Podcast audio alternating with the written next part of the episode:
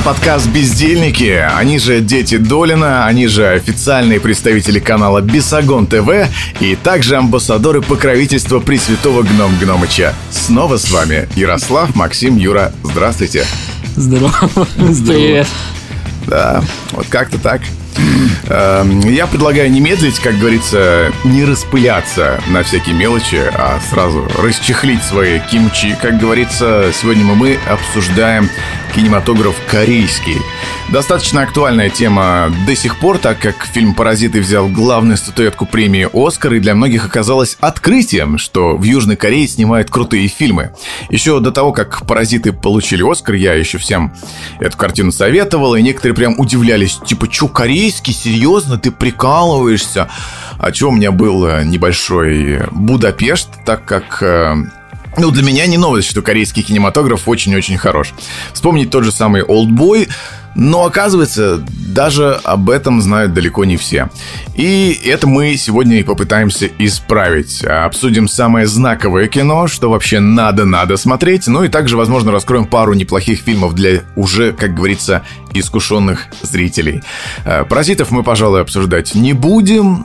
Это подкаст скорее для тех, кто этот фильм уже посмотрел, заинтересовался корейским кинематографом и задался вопросом, есть ли еще что-нибудь такое. И да, действительно есть. Э, начнем мы с кинокартины «Олдбой», потому что, как мне кажется, до выхода «Паразитов» эта картина была главной визитной карточкой корейского кино. Выдающийся фильм, у меня вот ознакомление с кино Южной Кореи началось именно с него. Э, чуваки, а у вас вот так же было? Да, у меня тоже, у меня тоже с этого фильма, да. Мне его посоветовал, мне его посоветовал мой хороший друг, сказал, посмотри, пожалуйста, Олдбой. Я посмотрел, и мне вообще не понравилось. Но потом я вернулся к нему, наверное, через год, пересмотрел его и был просто в диком восторге. А когда показал его первый раз э, своей девушке Насте, она тоже там вообще просто была в таком шоке, поставила десятку. Да, Олдбой это прям классика корейского кинематографа 2003 года, да, кажется, фильм. Вот. Макс, тебя как? Да, у меня аналогичная история, прям вот как у Юры. Я посмотрел ее, ну, наверное, я еще на тот момент э, либо совсем не представлял себе, что такое корейский кинематограф, либо по каким-то другим моментам, может, совсем юн был. И э, не с первого раза Олдбой мне вкатил. Э, по-моему, я вообще его начал смотреть из-за того, что он очень нравится Тарантино, и Тарантино его продвигал везде и по-всякому в те годы. И я где-то это прочел и решил, что ну, мне Тарантино нравится, надо посмотреть, что человек смотрит. Э, и вот с первого раза не вкатило, а вот посмотрев там спустя какое-то время, несколько лет прошло, может быть, я повзрослел, а может, уже был какой-то, там, не знаю, более весомый мой кинобагаж, э, я понял, что это как бы, да, это классика, и, ну, да, это визитная карточка корейского кинематографа, которую всегда упоминают, когда выходит какая-то знаковая картина.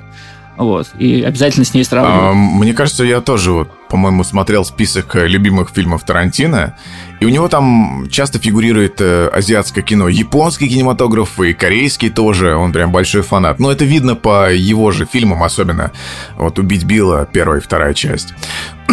Что касается «Олдбоя», это работа режиссера Пак Чанука, вторая часть его трилогии о мести. Американцы сняли отвратительный одноименный ремейк, совершенно ненужный. Вообще, представьте, что его нет и не было никогда. К тому же оригинал прекрасно прекрасно сохранился и по сей день. Фильм был удостоен Гран-при Канского кинофестиваля 2004 года. Председатель жюри, э, небезызвестный Квентин Тарантино, о котором мы только что говорили, назвал картину абсолютным шедевром и голосовал за ее награждение «Золотой пальмовой ветвью». Но для приза фильму не хватило одного голоса члена жюри. Кто был этой сукой, до сих пор неизвестно. Тем временем в Корее фильм удостоился награды «Большой колокол». Это южнокорейский аналог Оскара за лучшего режиссера, лучшего актера, лучшую музыку, лучший монтаж и лучший свет. Ну, чтобы вы понимали, насколько все серьезно. Если вам доставили «Паразиты» и вы до сих пор не смотрели «Олдбоя», я вам даже завидую, потому что сам бы с удовольствием пережил бы снова этот фильм. Итак, Сюжет нас окунает в события 1988 года, хотя снят был фильм в 2003. Главный герой – бизнесмен по имени Одесу. Его дочери исполняется три года, он в честь такого дела решил подбухнуть. И да, это не Россия. Голову вскружила ему, он начал хулиганить, из-за чего попал в лапы легавых. Из участка его... Да, это не российская комедия. Из участка его забирает друг детства, и пока друг звонит жене бизнесмена, самого Одессу похищают. Он просыпается в комнате, без окон, но с телевизором и санузлом. Самая настоящая изоляция. Э, нам это вполне знакомо. Проводит он в этом заточении 15 лет, питаясь пельменями и чаем, которые ему в окошко любезно кто-то приносит. Казалось бы, Одессу с такой диетой и образом жизни должен был превратиться в персонажа из нашей Раши, который в майке алкоголички сидит у телека и комментирует происходящее, но нет. Я напоминаю, это не Россия. Бравый азиат изнуряет себя тренировками, изучает приемы, боксирует стену, учит боевые искусства. Стоит отметить, что, кстати, он пытается покончить с собой, но ему не дают. Тюремщики постоянно за ним следят, в случае чего пускают усыпляющий газ, чтобы он угомонился, и если надо ему там подстричь ногти, волосы. И все в этом духе. Живет он так 15 лет, выращивает в себе чувство мести и лютую ненависть к тем, кто с ним так поступил. Не забываем, что это вторая часть трилогии о мести. Сама месть будет занимать большую часть фильма, и как он будет добиваться справедливости, вы узнаете, если посмотрите «Олдбой» сами. И так, о сюжете рассказал, вот немного запизделся.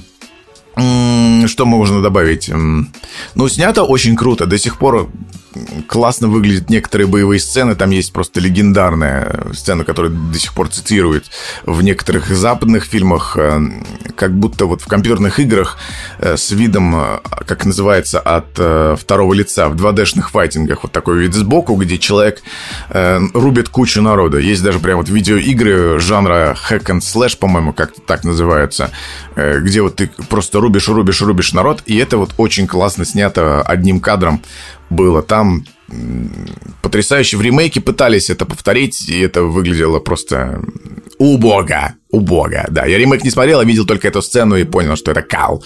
Так, пацаны, расскажите вы о своих впечатлениях. Я, кстати, про ремейк хотел сказать, что да, это действительно... Ну, просто мне кажется, что американцы все-таки делают для своей аудитории более понятным и простым языком э, корейские фильмы, но азиат не так просты, они всегда глубже, поэтому те, кто любит вот эту глубину, им лучше вообще не смотреть э, адаптацию американцев, потому что там идет максимальное упрощение вот все того, всего того, что мы любим в Корее. Или, ну и вообще у азиатов. Это касается и аниме, это касается и южнокорейских фильмов, вот этих вот всех триллеров э, психологических, неоднозначным, ну там с непрозрачным каким-то сюжетом. Вот, поэтому, да, смотреть не стоит, хотя э, ремейк сделал Спайк Ли, э, но повторюсь, не, не нужно разочаровываться. Лучше посмотрите оригинал, он действительно прекрасно сохранился, как сказал Ярослав, и эта сцена, которая идет ни много ни мало, там 3 или 5 минут, единым планом снята, как человек там с молотком рубит просто э, тучу людей. Э, я первый раз не помню, когда я его смотрел, но гораздо позже, чем фильм сам вышел, и смотрелось это круто, очень. Вот. Извини, Юр, что я тебя перебил, просто хотел про немножко про ремейк. А ты меня не перебивал, я ничего, я, а мне нечего добавить, Ярослав все сказал, мы уже об этом поговорили. Да ладно, фильм, я специально постарался ничего не сказать. Фильм, фильм действительно шикарен, Пак Чхан Ук гений, э, Чхве, Чхве Менсик то же самое, он, это который О Дэсу играл. Все великолепно, тут вообще добавить нечего, да. Фильм обязательно стоит смотреть и с него начинать знакомство с корейским То есть. Next Level для вас, первый level это «Паразиты», потому что это актуальный фильм, он очень многим понравился, он получил Оскара. А, потом, наверное, «Олдбой», и дальше уже все остальное, скорее всего. Ну да, ну знаешь, тут такая тема просто. Я вот задумался, сейчас много корейских фильмов мы с вами смотрели, и я столкнулся с тем, что какие-то фильмы, они повторяют идеи вот этих вот метров э, своего кинематографа, и поэтому у вас может сложиться в будущем впечатление, что ну, вы, в общем, посмотрите все самое лучшее, да, а потом будете как-то ловить себя на мысли, что вы это уже видели. Но, тем не менее, в Корее достаточно классных картин, и о них мы вам еще сегодня расскажем. Но они да. просто немножко все-таки отличаются от э, голливудского кино, потому что, ну, и повествованием, и интонацией, и много чем другим. И если вы действительно, ну, там, слушатели э, уже как-то ну, не знаю, уже поднадоело все. Вы прекрасно понимаете, что фильмы голливудские полны шаблонов, все движется по одному сценарию, то можно вот так вот немножко переключиться на Корею, у них э, все чуть-чуть по-другому. Вообще я так для себя отметил, что как бы ключевое обаяние там, корейского кинематографа для меня, и в частности вот последний фильм Пон Джун Хо, это вот умение переключаться между жанрами и э, сочетать их, э, казалось бы, несовместимых в одном фильме очень много. Но это нынешняя умелый... актуальность, да. Это вот прям сейчас нужно, потому что снять уже в каком-то одном жанре ты можешь просто не попасть, это будет не востребовано. А у него и посмеяться можно, и в конце словить корейского экстрима, и посмотреть на драму социальную, вот, о неравенстве людей. То есть, да, я с тобой здесь полностью согласен что снимать что-то одно ты можешь не попасть. Даже Тарантино тот же, он любит экспериментировать, переключаться из одного жанра в другой. Ну и на протяжении своей карьеры он показывает. Ну да, это. и у Метров очень э, круто получается маневрировать между угу. там триллером, черной комедией, сатирой, при этом еще встроить обязательно какую-нибудь либо социалку, либо, не знаю, там, может, политическую повестку. И ну, это все очень драмы добавить, да? Да, да, да, элемент драмы. И вот у именно крутых метров э, это получается круто, выглядит вообще шикарно и нигде вас не перекоебит ни от, ни от какой мелочи. Вот.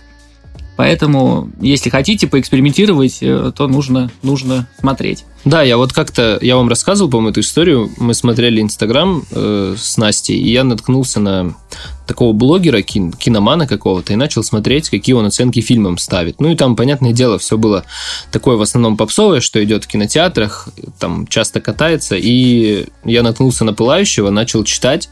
Вот, человек там поставил ему 4, что ли, из 10, про «Пылающего» Макс сегодня еще расскажет, так, забегая вперед. Вот, и я начал читать его описание и комментарии, и там его спрашивают, а вы «Пылающего» видели в кинотеатре, просто я ходила на «Паразиты» и видела, типа, «Паразиты» в кинотеатре, мне очень понравился. И человек, у которого там 15 тысяч подписчиков в Инстаграме, ну, это большая аудитория уже, он пишет, что, да на корейский фильм я бы никогда в кино не пошел. Вот. Но мне кажется, что это, вот это слышать mm, просто ужасно, потому что человек просто Корея... Нахуй. Да, потому что Корея, они великолепны. Ты с ним больше не разговариваешь, вот, да? А я не знал его, это я случайно а, наткнулся, все. знаешь, в предложке, ну, в лупе, типа, когда смотришь. Удали его откуда-нибудь. Ну, раз уж мы упомянули Пылающего, давайте на него переключимся. Я его не посмотрел целиком, я посмотрел час перед подкастом, я просто поздно это делал, ну, где-то в 5 часов утра и уснул. Но не потому, что фильм плохой, мне как раз он реально понравился. Там не было пафоса, который присущ некоторым корейским фильмам. Он мне показался такой вот прям сухой и понятный, и реалистичный. Мне почему-то было безумно интересно, хотя я уверен, что многим он покажется безумно скучным. Я даже не знаю, в чем там суть конфликта, э, поэтому... И мне, пожалуйста, тоже не заспойлерите, потому что я буду досматривать, скорее всего пацаны. И давайте пыляющий расскажите про Да, теле. давайте я расскажу тогда про пылающего. Я сегодня выбрал вообще такие довольно попсовые картины, э, потому что пылающий на самом деле тоже пользовался большим спросом как за рубежом, так и у нас. Э, хотя я разделил аудиторию, не всем он понравился, но тем не менее э, я слышал, что на показе в октябре был полный зал, вот этот первый, вместе с выкупленными балконами и со всеми делами, что стало большой неожиданностью для Каро и, ну, и для всех, кто этот показ организовывал. «Пылающий» — это фильм по рассказу э, Мураками «Сжечь сарай» режиссера Личандона. Э, ну, говорят, что первоисточник гораздо проще и короче, чем э, вот этот глубокий психологический триллер, который получился в итоге у корейского вот этого вот тоже метра. Возможно, широкой публике он неизвестен, но это такой вот очень фестивальный режиссер, который как раз там завсегда там Канского кинофестиваля и других, ну, как бы одна из самых известных фигур. Он автор поэзии Оазиса, которые тоже какие-то призы получали. А еще ни много ни мало он бывший министр э, культуры Южной Кореи.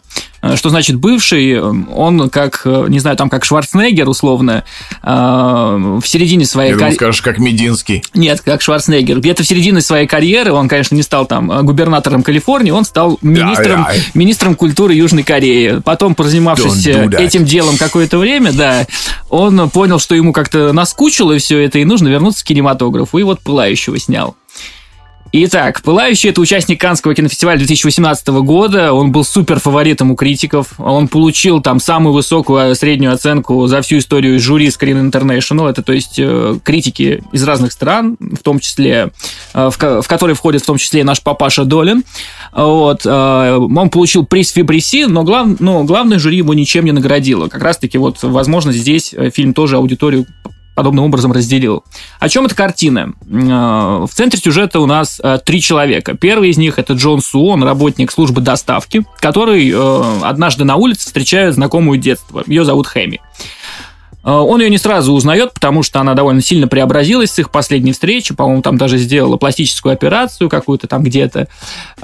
И они заводят роман, но довольно быстро расстаются. Девушка уезжает в турпоездку в Африку и оставляет вот Джонсу своего кота, а, Извини, которого нужно... Там...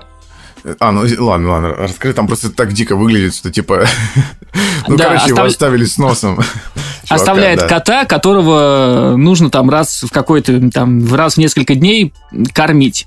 Кота не видно, это тоже интересная э, сюжетная линия. То есть э, он приходит, оставляет корм, э, уходит, возвращается, корма нет, кота нет, он опять насыпает корм, уходит, и так происходит несколько раз. Но, но, есть, но есть помет.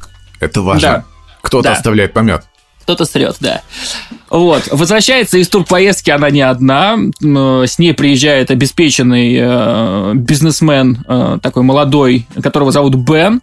Э, широкому зрителю он известен э, как э, yeah. азиат, который играл в «Ходячих мертвецах». Его зовут Стивен Йен. Вот. Красавчик. И с этим бизнесменом она сдружилась в аэропорту, потому что рейс задержали, и вот в процессе ожидания они там разговорились, и вернулась она как бы не одна. Извини, пожалуйста, там очень, очень важный момент просто.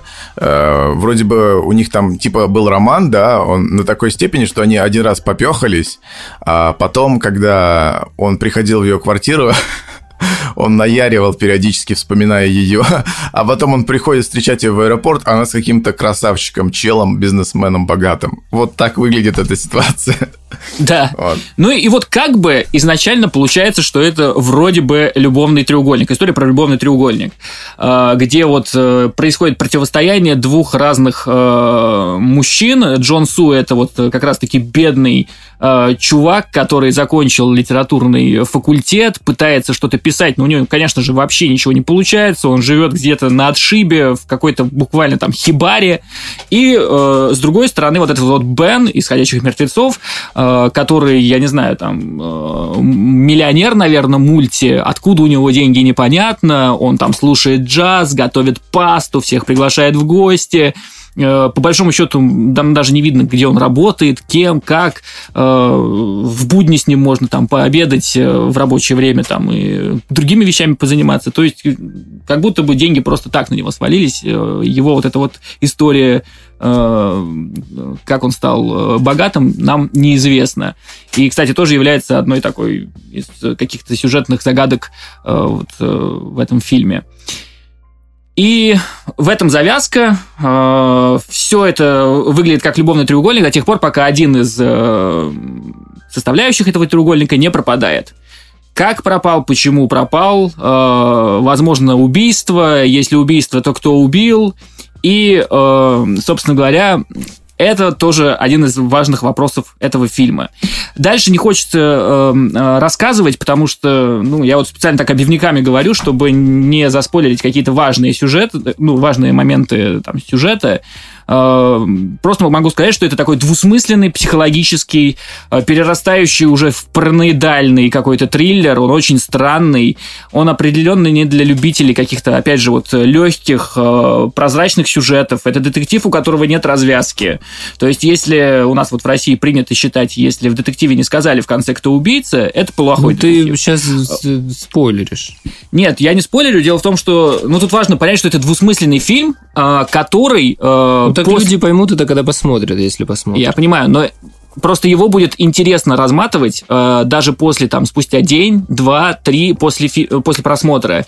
Там настолько интересно устроен сценарий, что ни одной версии, ну, вы не можете, как бы, как вам сказать, какую бы версию вы не, вы не выбирали, э, в фильме найдется э, множество аргументов, которые вашу версию э, заткнут, ну там, за уши условно, за спину, за, за шиворот условно.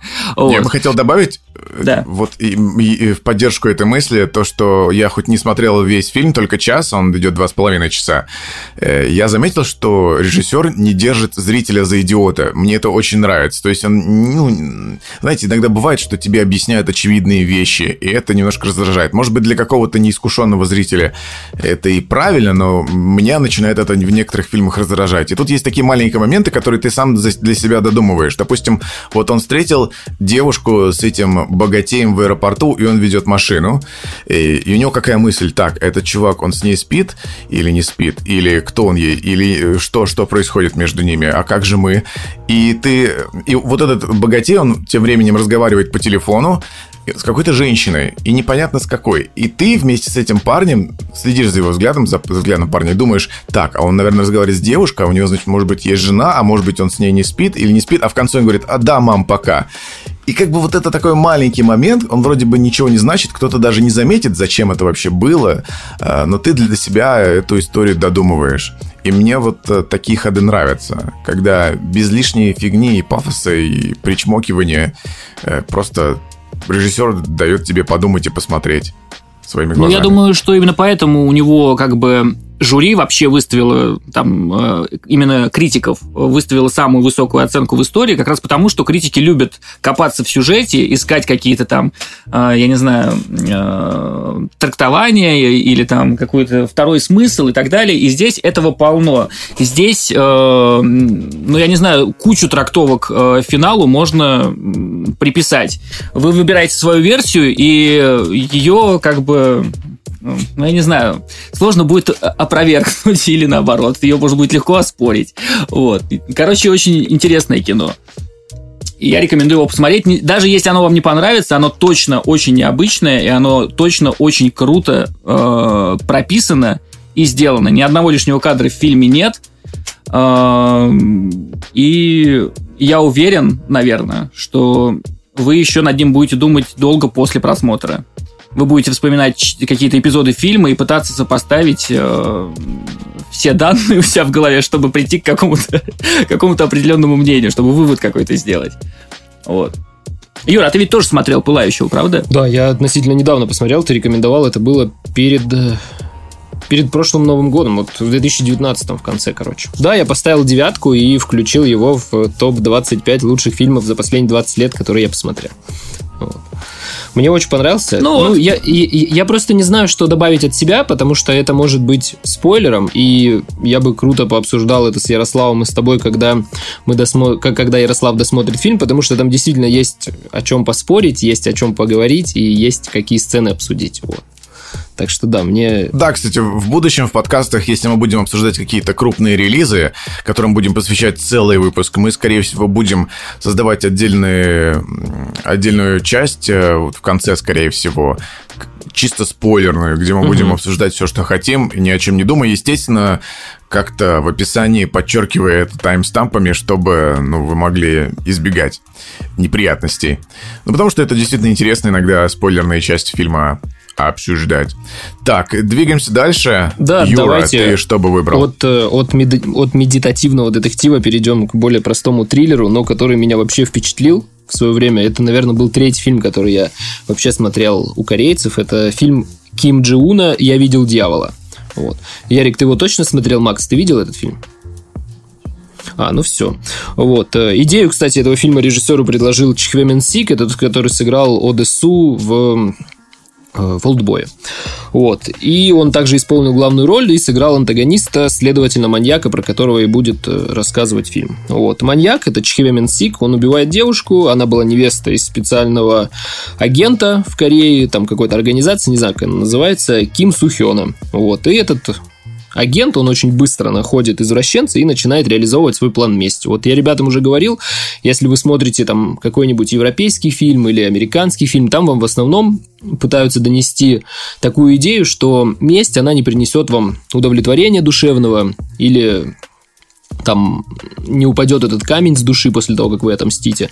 Но корейский, но, но корейский кинематограф говорит нам полностью об обратном и смакует тему мести постоянно. Вот. Из плюсов этого фильма, что мне больше всего понравилось и что мне больше всего запомнилось, это космическая операторская работа. У меня вот до сих пор перед глазами кадр там как камера переносится от многоэтажки на остановку, на которой одиноко стоит девушка, и там идеальная симметрия кадра и свет фонаря падающий. Это выглядит просто незабываемо и очень красиво.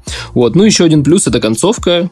Э, корейцы всегда удивляют своей находчивостью и жестокостью, там, разнообразием способов отомстить. И вот концовка «Я видел дьявола», она вобрала в себя абсолютно все лучшие качества корейского кино про месть, потому что когда я увидел эту концовку, ну, не знаю, я не могу сказать, что я был в шоке, но я уже был под впечатлением э, от всего фильма, и когда увидел концовку, да, это было что-то незабываемое, что-то космическое, очень крутое. Ну, из минусов, да, у любого фильма есть минусы. Мне не понравились некоторые кадры, потому что их было просто неприятно смотреть. Ну, я могу про один сказать, там есть кадр, когда э, человеку разрезают ахиллово сухожилие. Вот. Если у кого-то хоть раз были проблемы с ахилловым сухожилием, он поймет, что это просто жесть. Это такой трэш.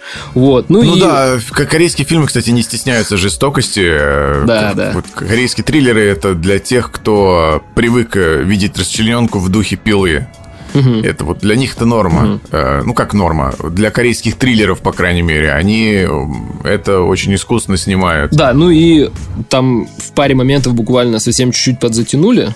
Но в целом фильм великолепен, я тоже поставил девятку, мне очень понравился. Всем рекомендую посмотреть. Вот Ярослав сказал, если вы привыкли к жесткой, да, расчлененке, там куча крови и прочее-прочее, то милости прошу, я видел «Дьявола». Это прям такой один из важных фильмов про месть у корейцев. Вот, ребята, вы тоже ну смотрели? да, и ну, для меня тоже это один из самых э, жестких, ну, жестоких и кровопролитных э, корейских триллеров. Ну и вообще, наверное, триллеров. Потому что, ну, там, количество разнообразнейших увечий, которые они себе, ну, друг другу наносят персонажи и жертвам тоже, ну, просто не поддается исчислению. Там чего только нет. Кровь льется просто ведрами. И э, тема мести тоже на 200% там осмысленно, переосмысленно, с разных сторон там к ней подход э, искал э, автор. Э, и Юра правильно сказал то, что э, корейцы все-таки поглубже копнули, не просто, что месть это плохо и что она не даст вам удовлетворения. Они все-таки немного по-другому на это посмотрели, и вы тоже посмотрите, чтобы иметь... Э, ну, какое-то другое тоже представление на эту тему. Или ознакомиться с другим взглядом. Вот и решите для себя, правильный он, неправильный. Я бы хотел только добавить, что очень понравилась актерская игра Чхве Минсика, угу. который также был главным героем в Олдбой, и тут он же выступил суперзлодеем, просто э, отморо... отморозка сыграл потрясающе, прям молодец.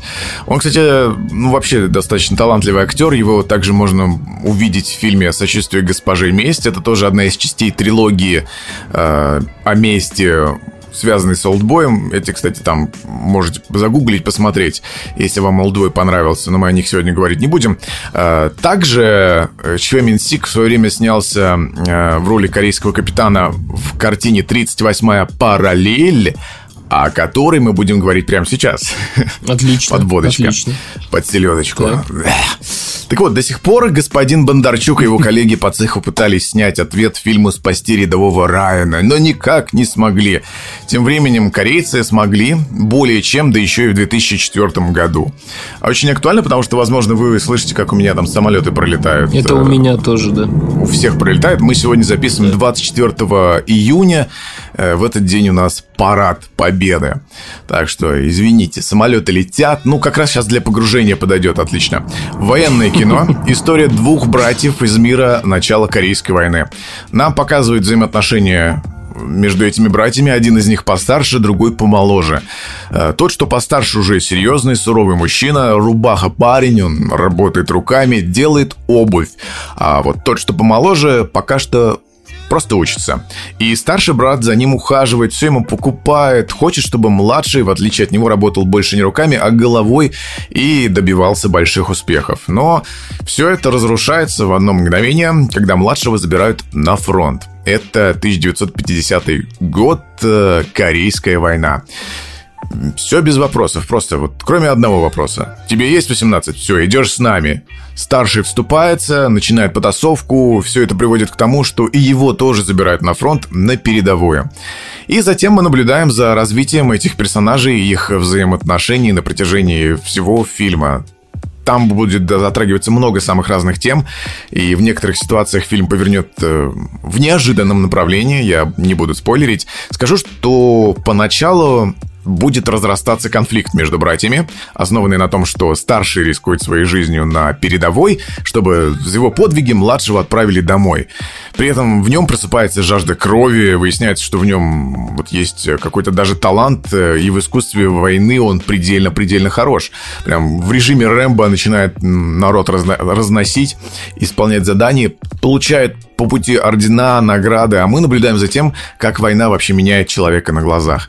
Тем временем младшему брату это, конечно же, не нравится. Он хочет, чтобы старший не рисковал жизнью за него. Он тоже хочет, чтобы тот вернулся домой вместе с ним. Ну и разрас... разрастающая в его родственнике жажда крови тоже пацана не особо радует. Они начинают ругаться, все приводит к конфликтам, и на этом конфликте, поверьте, все не остановится. Как вам иногда вам может покажется, что основная проблема фильма ясна, как чистое небо над э, чистое небо с разогнанными облаками во время парада Победы над Москвой, но повествование резко начнет менять свой курс. И, ну, не буду особо так палиться. Э, что касаемо сюжета, напоминаю, что это аналогия с рядовым Райаном не просто так. 38-я параллель — это не просто военный фильм, а военный боевик. И не забываем, что это корейское кино. Соответственно, кишки наружу, о которых мы вот только что говорили, в прямом смысле вы увидите обязательно еще в самом начале. Жестокости военного времени предстанут пред вами во всей красе, с оторванными конечностями, расчлененкой и так далее. Естественно, там не будет фонтанов крови, как в «Убить Билла», но это все, это все это будет жесткое, реалистичное кино, где не будут стесняться что-то показывать и убирать камеру э, в самых э, кровавых моментах. Спецэффекты и боевые сцены в фильме очень крутые и классно поставлены, поскольку в большинстве своем это эффекты практические. И с 2004 года до сих пор фильм прекрасно сохранился, как будто его сняли в 2014, например. В одном моменте могут вас, правда, смутить CGI самолеты, но, знаете, они выглядят не хуже, чем в современном российском кино. Так, э, так вот, там будет сцена очень масштабной битвы, и для того, чтобы ее воссоздать, потребовалось 15 тысяч пуль, 3000 статистов и 500 экспертов-каскадеров, чтобы вы понимали масштаб происходящего. Снимали эту сцену три недели, и раз в день там происходило по 50 э, инцидентов незначительных, неприятных. Но вроде никто жестко не пострадал. Я вообще сам небольшой фанат военного кино. Много классных военных фильмов существует, но всегда, когда тебе... Ты, ты понимаешь, что тебе надо смотреть военный фильм, он там выскакивает в рекомендациях или в списках, ты такой, а, опять военный. Но тут Тут на самом деле было интересно, тут было круто. Тем более это не просто какая-то военная драма, а военный боевик. Тут классные боевые сцены и жесткие кинематограф. Единственное, что меня смутило, лично меня, это пафос и сентиментальность некоторых сцен. Ну, это чисто дело вкуса для меня. Тут, в принципе, это было к месту, потому что действительно жизнь и смерть э, есть над чем подраматизировать. Но вот когда используется одна и та же банальная музыкальная тема в строго отведенных для этого моментах, меня вот словно иногда выбивает. Иногда мне кажется, что вот лучше снять так, как есть. Вот как, кстати, мне показалось снят пылающий, без прикрас, без лишней музыки. Вот если что-то произошло, оно произошло, и вот ты этого увидел так, как есть, и эффект получается, что ли, более шокирующий и реалистичный, чем, например, растягивать драму в слоумо на 3 минуты, еще такая мелодия играет на фоне. Ну, ладно, это 2004 год, тогда так чаще снимали. А, я, э, насколько, ну, вот самых разных корейских фильмов э, видел на своем веку, не очень много, но, наверное, смотрел одни из лучших или самые лучшие. Не могу сказать, что сильный эксперт в этой области, но э, смело могу заявить, что этот фильм один из лучших не только корейских военных, но и военных вообще. А уж тем более, если вот вы хотите что-то в духе спасти рядового Райана, чтобы была и драма, и актерская игра, и спецэффекты, и экшен-моменты, и жестокость войны, то это прям вот, наверное, самое ближайшее, что вы можете заценить. Я даже не могу вспомнить. И, кстати, да, это не Вторая мировая война, а корейский конфликт, что тоже, знаете, освежает, потому что, ну, постоянно про Вторую мировую надоедает смотреть. Хотя это 50-е годы, визуально все равно выглядит как Вторая мировая, только воюют между собой два братских народа. И эта проблема тоже, кстати, будет затрагиваться. Э, да, нам э, показывает в основном южнокорейскую сторону конфликта, но, тем не менее, мы видим, что ужасы и несправедливость творились с обеих сторон. То есть все неоднозначно. Это тоже можно засчитать в плюс. Там просто во второй половине фильма будет э, еще один конфликт. Мне, был, мне, кстати, было бы интересно, чтобы вы посмотрели и сказали, что бы произошло, если бы такую же историю сняли про советских солдат, а не южнокорейских. И как бы общественность к этому отнеслась. Ладно, как-то так. Вот. На этом про 38-ю параллель все. Советую. Окей, тогда я следующий, я расскажу про еще один громкий корейский фильм 2000, по-моему, 18 года, могу ошибаться, может быть, даже 17-го. Ну, неважно. Э, называется он «Служанка». Это режиссер, э, эротический трейлер Пан, Пан Чхан Ука, того самого, который сделал легендарный «Олдбой» и ряд других картин, объединенная там зона безопасности, сочувствие господину и госпоже месть и так далее. «Служанка» — это фильм 2000, по-моему, 17 или 18 года, тоже участник Канского кинофестиваля, э, довольно сильного. В тот год «Служанка», по-моему, ничего не получила, но очень хорошую и прессу, и вот отклик зрителя получила точно. Вот. Скорее всего, вы слышали, может быть, даже часть из вас его смотрел. Ла. Вот. Вкратце о сюжете. Э, нам показывают 30-е годы 20 э, века. Э, двое мошенников внедряются в дом к богачу, который является опекуном молодой наследницы. Ей положено огромное состояние, и вот этот вот дядя, пожилой такой библиофил, следит за тем, чтобы девчонка не досталась не в те в руки.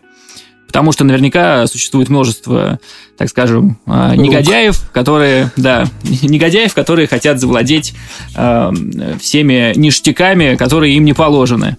Вот.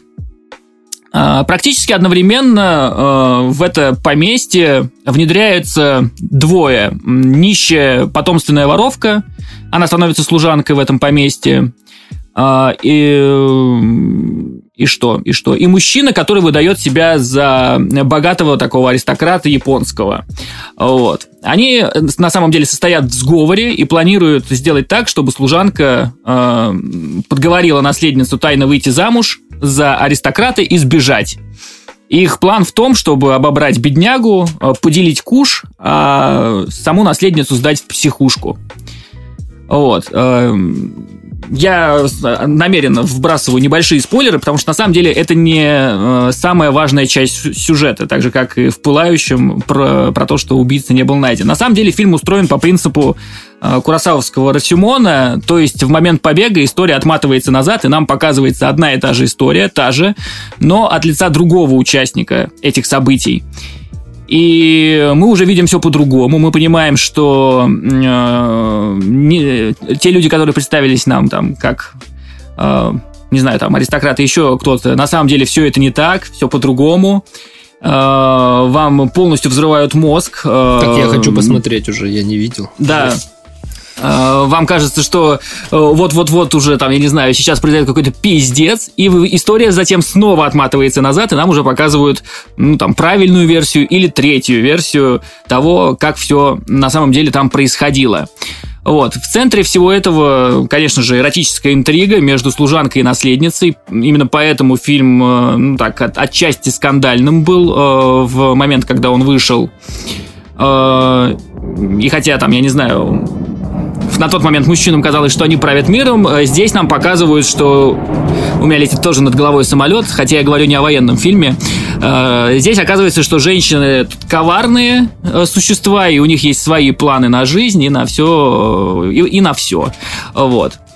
Ну и помимо всего прочего, понятное дело, что картину снимал, ну, какой-то, опять же, мэтр, простите, не, не подберу других слов, поэтому она великолепна вообще во всем. Там она, там прекрасная операторская работа, там классическая музыка, утонченная, не знаю, там, изысканность интерьеров, э, постоянные дожди красиво снятые за окном, э, и как бы получается, что картина очень такая пьянящая, и, не знаю, там, скружит голову любому, кто неравнодушен к подобной красоте.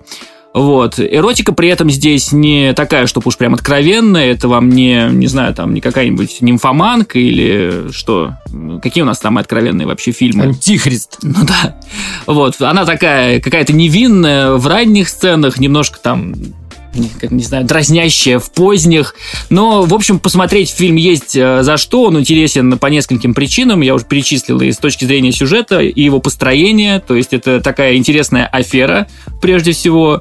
Если вы любите, например, тех же 11 друзей Оушена, эту, эту картину тоже можно посмотреть. Хотя она азиатская и по-другому устроена, но она вот такая э, как сказать-то. В общем, если вам вы неравнодушны к аферам и мошенничеству, при, при, приветствуем. Если вам хочется посмотреть что-то там эротическое, ради бога, заходите. И вообще, если вам нравятся азиаты, азиатский кинематограф, корейский в частности, э, вот вам третья причина.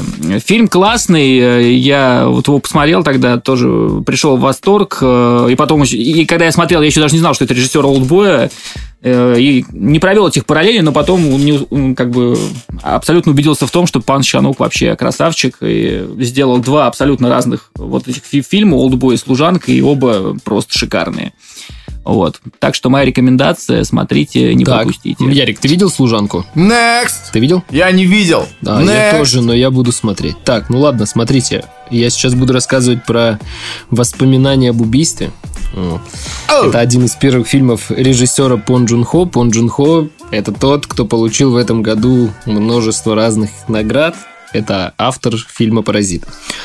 Вот. Лично от себя признаюсь, что вот этот детектив я вспоминаю, и его развязку очень часто. У меня он почти всегда вызывает какие-то аналогии с тем, что я посмотрел, да и просто, не знаю, классно вспомнить и посмаковать его. Вот, давайте я вам быстро расскажу про сюжет. Сюжет э, рассказывает, как в 1986 году убиты две женщины, и убийство этого один почерк. Для криминалистов и для детективов это значит только одно, что у них один автор, то есть убийца. Вот. За дело берутся два гениальных детектива. Это Пак Туман, вот. Его играет Сон Кан Хо. Сон Кан Хо играл роль отца в «Паразитах». Вот. И Чо Йонгу, у этого актера провести какие-то ближайшие аналогии такие я не могу. Вот. И эти ребята работают уже по наработанному веками принципу. Они хватают первого же человека, который попал под подозрение, избивают его до потери сознания, чтобы тот признал вину. Ну, абсолютно дефолтная ситуация как в наши годы, так и вот мы видим 30 лет назад работали по тем же принципам Холмс и Ватсон. Вот, ну и на помощь этим оперативникам присылают Сот Юна из Сеула, его играет э, Ким Санген, вот, его, мы, его вы, может быть, знаете по фильму «Монтаж». Вот, это тоже такой детективчик, он намного слабее, чем воспоминания об убийстве, но тоже довольно-таки приятный. Вот. И вот этого вот Ким Сангена, если вы посмотрите вообще, в принципе, его фотографии, его взгляд, немного комично будет звучать, что у него взгляд с прищуром, когда это кореец, но тем не менее у него, у него, знаете, такой взгляд с прищуром, как будто бы он смотрит вас, э, на вас и уже все о вас знает. Вот. И у него абсолютно такой же взгляд э, все критикующий, мыслящий критично, как в фильме «Воспоминания об убийстве», так и в монтаже.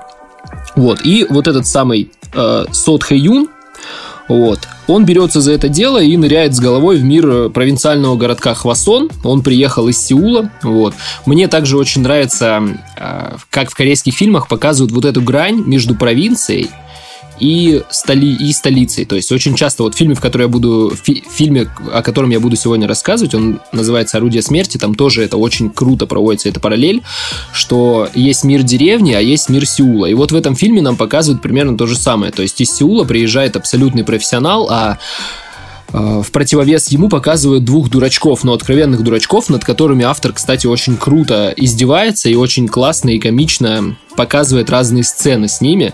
То есть там абсолютно точно, четко и тонко высмеивается работа провинциальной полиции, ну и в принципе провинции, э, провинции и в принципе работы корейских полицейских. Вот. То есть там во время допроса они смотрят популярный сериал про детективов. И то есть вот эти все моменты, ты их невольно подхватываешь, замечаешь и понимаешь, насколько тонко Пон Джун Хо подходит к созданию сценария, насколько тонко Пон Джун Хо подходит вообще к проработке образов и как серьезно настроены персонажи и сами актеры. Вот. Так, э, Ну и если вы не доверяете моей рекомендации, то вот вам рекомендация от э, Квентина Тарантино в его двадцатке фильмов с 1992 года. Этот фильм «Воспоминания об убийстве» занимает 15 место. И после просмотра этого детектива большинство других корейских детективов будут выглядеть для вас как, э, так можно взять в кавычки эту фразу, как воспоминания об убийстве для бедных.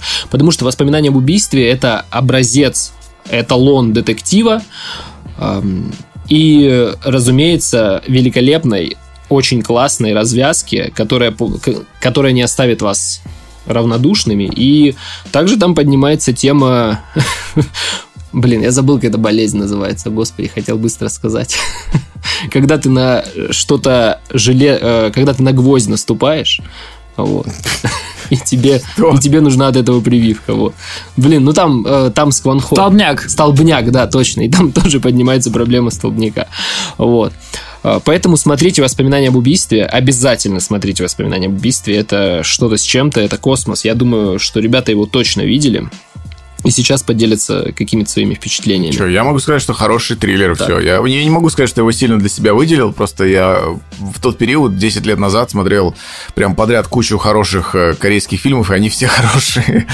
И это один из них был, безусловно. Я не могу сказать, что он там меня безумно впечатлил, то есть, э, опять же, я его смотрел рядом с «Олдбоем», сочувствие господину и госпоже мести, еще каким-то, поэтому Э, ну, там была серьезная конкуренция, но, безусловно, до сих пор в голове как один из самых лучших. Кстати, эта история основана на э, реальных событиях в Южной Корее. Да, да, да, да. Если, если вам это важно, конечно же. Ну, очень интересный детектив, и вот если вы что-то подобное хотите, триллер-детектив, э, чтобы неожиданные ходы были, поиски убийцы, вам такого не хватает, обязательно зацените, оно того стоит. Ну да, я только могу присоединиться. Ну, на самом деле, не очень Давай. не хочется много рассказывать, потому что, ну, это классика. То есть, э, если мы берем корейский кинематограф, не упомянуть воспоминания об убийстве, если вы составляете топ-10, просто там, да даже, да, даже топ-5, просто невозможно. Вы обязательно должны упомянуть Пона Джун Хо, обязательно это должно быть либо воспоминания об убийстве, либо паразиты. Вот. Э, я думаю, скорее воспоминания об убийстве. Хотя, ну... Нет, скорее паразиты, мне кажется. Он э, более массовый, мне кажется. Ну, вот если бы мы составляли топ в 2018, в 2019, то это воспоминания ну, об убийстве. Паразиты, да, более Ну, это массовые, такая, блин, да. основополагающая картина. Ярик, мне кажется, тебе нужно пересмотреть его. Мне, мне кажется, тебе надо его еще раз посмотреть вот трезвым взрослым взглядом, если ты говоришь, что 10 лет назад смотрел. В общем, рекомендация, да, тут от всех троих э, классный фильм. Все. Точка. Классика. Безусловно, советую всем. И двигаемся дальше. Ну, давайте от этой чернухи отмоемся немножко и поговорим о, что-то, о чем-то другом. Следующий фильм – это комедийная мелодрама под названием «Дрянная девчонка». 2001 года стоит отметить, потому что э, много фильмов с таким названием, в том числе и американский ремейк, который, конечно же, словно по традиции, оказался хуже своего корейского оригинала, и вы должны о нем забыть. И еще одним словом описать главного героя, э, знаете так, давайте так начнем. А, одним словом можно описать главного героя этого фильма э, по современному интернет-сленгу. Он симп. Симп. Э, можете загуглить. Поясните. Можете загуглить, обычно так, э, таких людей называют. Еще можно назвать френдзонщик, э, спонсор, по-разному. Паренек Студент живет своей жизнью, даже немного зарабатывает, э, мечтает найти свой тян. И вот он видит дурную, пьяную девушку в метро, которая вот-вот упадет на рельсы, но он ее спасает, хватая за плечи. Будь это современный западный фильм, это бы оценили за сексуальное домогательство, он бы попал в тюрьму на 15 лет, а мы бы вернулись к сценарию «Олдбоя», но нет, уже в поезде девушка еле стоит, шатается, вынуждает э, какого-то юношу уступить старику место, а потом не сдерживает отмахивается и блюет на старика, затем протягивает руку главному герою нашего фильма и падает в бессознательное небытие. Да, пассажиры вагона теперь считают, что это девушка нашего героя. Он все-таки ее забирает, ему ее жалко, потому что, ну, проблевалась, как не жалко же, лежит. Тем более она выглядит очень мило. Э, симпатичная э, азиаточка. Он, он ее доносит, он ее доносит на спине до мотеля, платит за все деньги, ну, потому что он рубки юнош, он, естественно, ее не лапает, не трогает, что он, нет, э, не заглядывает ей там под юбку, э, но просто ее уложил спать, заплатил бабки за мотель, отель и нормально. И сам не понимает даже, на какие жуткие отношения он теперь обречен. Чтобы вы понимали, мы в прошлом подкасте обсуждали обсуждали фильм «Догман», э, главный герой которого был абсолютно бесхребетным, податливым под обстоятельства человеком, без какого-либо стержня, из-за чего он попадал постоянно в неприятности. И тут э, вот словно он же, только не в итальянском, а в корейском обличии и помоложе. Но это комедия, поэтому все происходящее довольно смешно, не так, как в «Догмане». Выясняется, в общем, что девушка рассталась с парнем, и у нее большое горе. Она забухала и ведет себя дерзко и отвратительно поэтому. Ее заинтересовал наш юноша, но не так, чтобы сильно. Слишком близко она его не подпускает, но не прочь поиграться с ним, поманипулировать немножко для своего развлечения. А он типа надеется на то, что он ей все-таки по-настоящему нравится где-то в глубине души и пытается завоевать ее разбитое сердце, исполняя все ее прихоти. Она тоже студентка, еще и живет, э, как же это называется, когда девочки отдельно учатся. Как это называется? Фашизм. Женский пансионат? Нет. Пансионат? Почему пансионат? Женское училище, скорее. Ну, вот так. так. Э, ну, минимум, ну, почти что монастырь. Плюс поломанной психикой. Э, почему, вы узнаете, если посмотрите целиком. Это, не, это уже будет спойлер. Э, в общем, не просто так она себя ведет. Э, ей то нравится, то не нравится, то хочется, то не хочется. Ничего не понятно. Она, они долго общаются и гуляют, но при этом даже в щечку не поцеловались ни разу. Не целованные. Кстати, для этого, это для кого-то может быть даже плюс. Вот, как известно, Юра не любит секс э, в фильмах. Вырежем в фильмах. Подробно. Да, а вот и, и знаешь, в этом плане ты схож... Ты схож с моей бабушкой. Только моя бабушка не любила сцены с французскими поцелуями. Она всегда говорила, типа, фу, он ее так целует, словно жует шашлык. Отвратительно. Так вот, несмотря на то, что дрянная девочка – это мелодрама поедания, сцен поедания шашлыка в ней нет. Как только вот навевает какой-то романтика, она быстро улетучивается.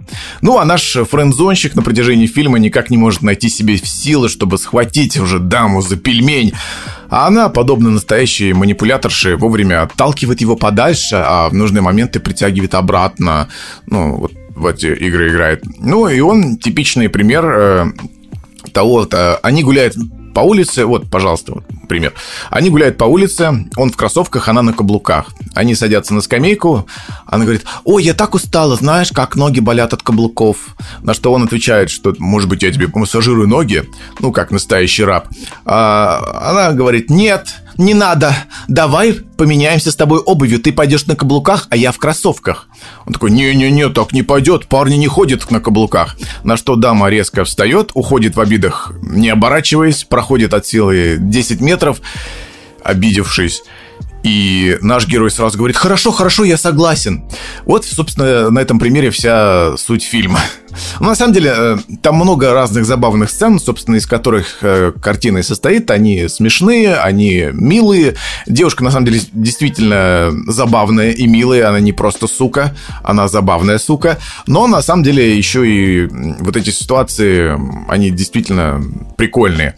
Э, плюс она еще постоянно фантазирует, придумывает какие-то ситуации. Например, она пишет сюжеты, в которых выступает героиней путешествия в прошлое. И нам в фильме эти сюжеты визуализируют импровизирует, э, в них она отстреливается от кого-то, бегает по стенам, э, или там участвует в самурайских битвах. Э, потом, естественно, это все во второй половине фильма скатывается в более грустную историю, очевидно, а как оно все закончится, вы узнаете. Я могу только посоветовать не брать пример с главных героев, очевидно, и не воспринимать все это всерьез. Все-таки это забавная, милая комедия. Ну и да, и в ней я не чувствовал какой-то чрезмерной сопливости, слезливости и слишком много мыла. Я сам небольшой поклонник мелодрам, несмотря на это, мне фильм понравился. Блин, кто там так сейчас много печатает? Это Максим сценарий пишет, по-моему. Да, делаю пометочку. Отвлекает немножко. А это надо делать до, под, до подкаста. А это сценарий пишется. Сейчас полностью. Ну, это я себе записываю просто, что надо фильм посмотреть. Вот. Ебать, он уже называется с двух слов. Да, напомню название. Да, напомню, я не записал просто. По одной букве получается. Дрянная девчонка. Два слова. 2001 а, год. В общем, всем советую. Не, реально отвлекает, когда ты говоришь, и кто-то печатает громко. Извините, ну, старая клавиатура, ничего не могу поделать. Ладно, у меня фильм «Преследователь» 2008 года, режиссер Нахон Джин. Нахуй Джин. А, вот, значит, э, Сюжет разворачивается вокруг... Вообще, это один из первых его фильмов э, был на тот момент. Э, этот режиссер, не сказать, чтобы был там лауреатом большого количества каких-то призов, э, поэтому просто о фильме расскажу. И, как всегда, вброшу немножко про структуру фильма, э, которая мне показалась интересной и подкупила. Итак, сюжет разворачивается вокруг бывшего полицейского, которого зовут Чун Хо. Кто его играет, на самом деле не имеет смысла, но это тот же артист, который потом сыграет в «Служанке», о которой я рассказывал буквально минут 10 назад. Вот. Бывший полицейский Хо все равно все эти корейские фамилии большинству слушателей ничего не скажут. Ну, поэтому я их Еще не называю, скажу. на самом деле. Они нахуй не нужны. Да, поэтому, да, преследователи. Сюжет разворачивается вокруг э, бывшего и, по-моему, даже коррумпированного полицейского э, подкупного Чунхо, который, э, став сутенером, э, столкнулся э, с проблемой. У него э, пропадают девочки. И сначала он думает, что их переманивают конкуренты, или они там куда-то сбегают э, в поисках каких-то других приключений. Однако, э, сверившись с своими записями, он замечает, что все пропавшие э, девчонки уехали на свой последний вызов э, по одному адресу. И понимает, что дело нечисто что, возможно, он э, столкнулся с похитителем или, что еще хуже, с маньяком, который там э, дают волю фантазиям э, самым своим э, изощренным и жестоким. Вот. Э, проблема в том, что буквально там, там час или два часа назад он туда еще отправил еще одну девочку, которая, ну, женщину, проститутку, которая является матерью, матерью-одиночкой, и э, она еще и оставила ребенка одного дома. Вот. Ее он будет пытаться спасти, собственно говоря, э, эту женщину на протяжении всего фильма.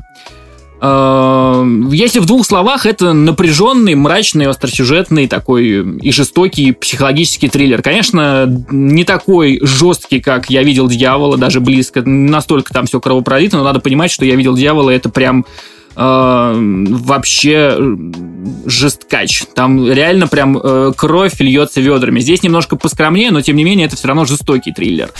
Вот. Э, немножко расскажу про, ну, там, тех, тех, кого пугают спойлеры, могут на 20 секунд там перемотать или на 30. Э, в чем э, прикол лично для меня э, этого самого сюжета и э, повествования? Дело в том, что э, лицо маньяка нам показывают там буквально на первых минутах, а где-то уже через полчаса его ловят и э, отвозят в полицию. Фильм идет два. Вот подумайте, э, чем как, как картина может развиваться дальше. То есть э, сразу могу сказать, что меня тут лично подкупает не шаблонное повествование и структура фильма. Э, и, собственно говоря, вся интрига будет тянуться до самой последней минуты. Э, от меня рекомендация. Я больше, наверное, не буду ничего рассказывать, потому что там нет никаких социальных и, да, остро-социальных там или политических повесток. Это просто реально тяжелый э, мрачный триллер. Э, любителям жанра обязательно не проходить мимо, потому что кино не получило там никаких громких призов, по-моему, даже на фестивалях не участвовало, но это крепкое, крепкий такой представитель жанра. Поэтому вот смотрите и смотрите все. Я все сказал. Хорошо. Раунд. Смотрите и смотрите. А, так, я буду рассказывать про еще один медитативный детектив, который похож на воспоминания об убийстве. А, история тоже основана на реальных событиях. Фильм называется «Орудие смерти», и это фильм Лигумана, который последние 10 лет почему-то ничего не снимал, и вот у него в 2021 году выйдет тоже детектив про полицейского. Буду ждать, обязательно посмотрю. Так, история основана на реальных событиях, как я и сказал. Пять детишек отправились на гору в день, в который происход... проходили выборы. Вот эта ситуация может быть вам знакома. А, и бесследно пропали в 1991 году. Вот. История разлетелась по всей Корее. Пять э, семейных пар, пять родителей, так сказать, боролись за то, чтобы найти детей. Почти полмиллиона людей участвовали в поисковых операциях прошли там э, все, все вот эти деревни, эту гору, на которой пропали дети, но тела этих детей так и не были найдены.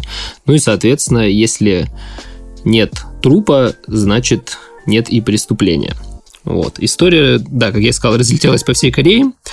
Найти следов ребят или каких-то зацепок так и не удалось. И забавно, что распутать это дело берется алчный и тщеславный продюсер, которого зовут Канчесон. Вот. Он берется за эту историю просто, чтобы состряпать сюжет, который должен взорвать. На протяжении всего фильма он выглядит как э, пафосным, абсолютно э, человеком, у которого отсутствует какая-либо эмпатия, какое-либо сочувствие к родителям, к пропавшим детям. И изначально, после того, как его переводят из Сеула в маленький городок, в котором пропали дети, он и решает заняться этим делом только из личной выгоды. Вот. И на протяжении всего фильма, вот, для меня это важный аспект, главный герой меняется.